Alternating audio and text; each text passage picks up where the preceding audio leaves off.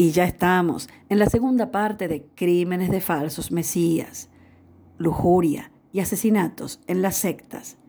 Vamos a referirnos ahora a la secta Los Niños de Dios y a otra recientemente conocida en Argentina, Filadelfia. Todo lo que se hace con amor está bien a los ojos de Dios, rezaba David Berg en una de sus 3.300 cartas y escritos que formaron su propia Biblia un evangelio según su particular interpretación de las sagradas escrituras. ¿Cómo lo usaba? Para el abuso de menores, pornografía infantil y relaciones incestuosas que se perpetraron durante décadas. Su nombre resurge porque hace 30 años que su secta, los Niños de Dios, también conocida como la familia, llegaba a la Argentina y porque Joaquín Fénix el hombre del momento tras su sublime participación en Joker, confesó haber sido parte de ese culto en Venezuela. Una secta que trascendió al propio Berg y que se extendió como una telaraña por todo el mundo. En Argentina, los vecinos de la localidad bonaerense de Pilar aún recuerdan aquella oscura madrugada en el ocaso del invierno del 93, cuando la policía encaró siete allanamientos en distintos puntos del país ordenados por el juez Roberto Markevich. La denuncia era por corrupción de menores y llegaba impulsada por el consulado estadounidense que buscaba a cuatro chicos secuestrados por la secta Los Niños de Dios, aunque el hallazgo iba a ser mucho mayor. Los allanamientos en la sede argentina de la secta Los Niños de Dios fueron cubiertos por los medios de la época. Todavía era de noche cuando los ladridos de los perros empezaron a rebotar en el predio de 5.000 metros cuadrados. Los agentes irrumpieron en las habitaciones y se encontraron con 72 chicos que dormían en camas cucheta y tratando de mitigar el último frío del 93, tapados hasta la cabeza.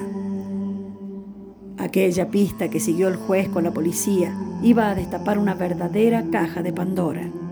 La justicia rescató a 268 menores que habían sido cooptados por los niños de Dios, la secta liderada por Ver.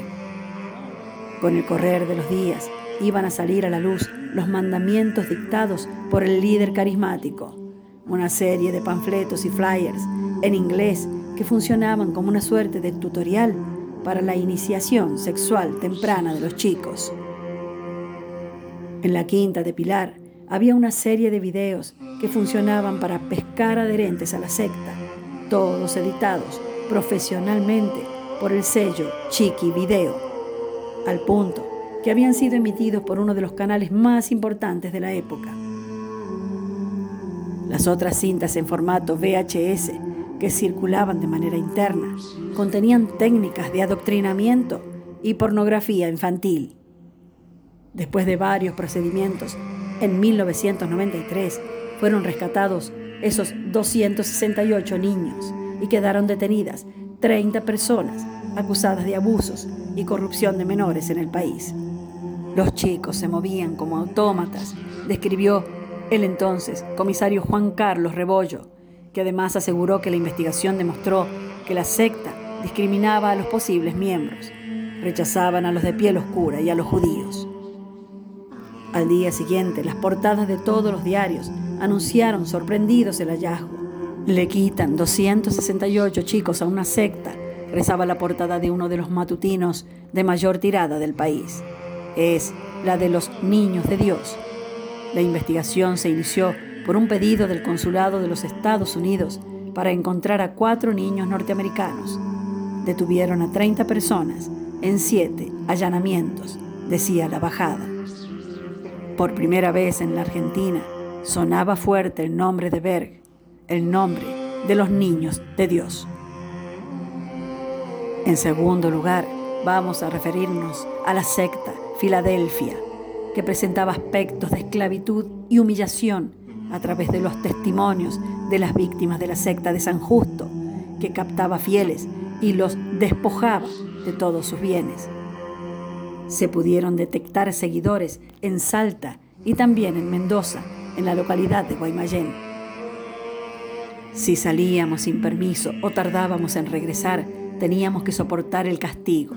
Nos golpeaban hasta dejarnos un ojo morado. Además, nos humillaban. A algunos chicos les pegaban delante de sus padres que lo permitían. Estas palabras pertenecen a J.A., una chica de 24 años. Los empleados de la fiscalía, donde contaba su historia, miraban sin poder creerlo. Algunas horas antes, la joven había llegado sola, con un profundo temor a los tribunales de la matanza. Su testimonio le permitió a la justicia descubrir una de las redes de trata y esclavitud más importantes de los últimos años en el conurbano bonaerense. Una organización que, con el pretexto de la fe, captaba fieles para quitarles sus bienes y esclavizarlos. Su testimonio fue el comienzo. Otras víctimas llegaron después.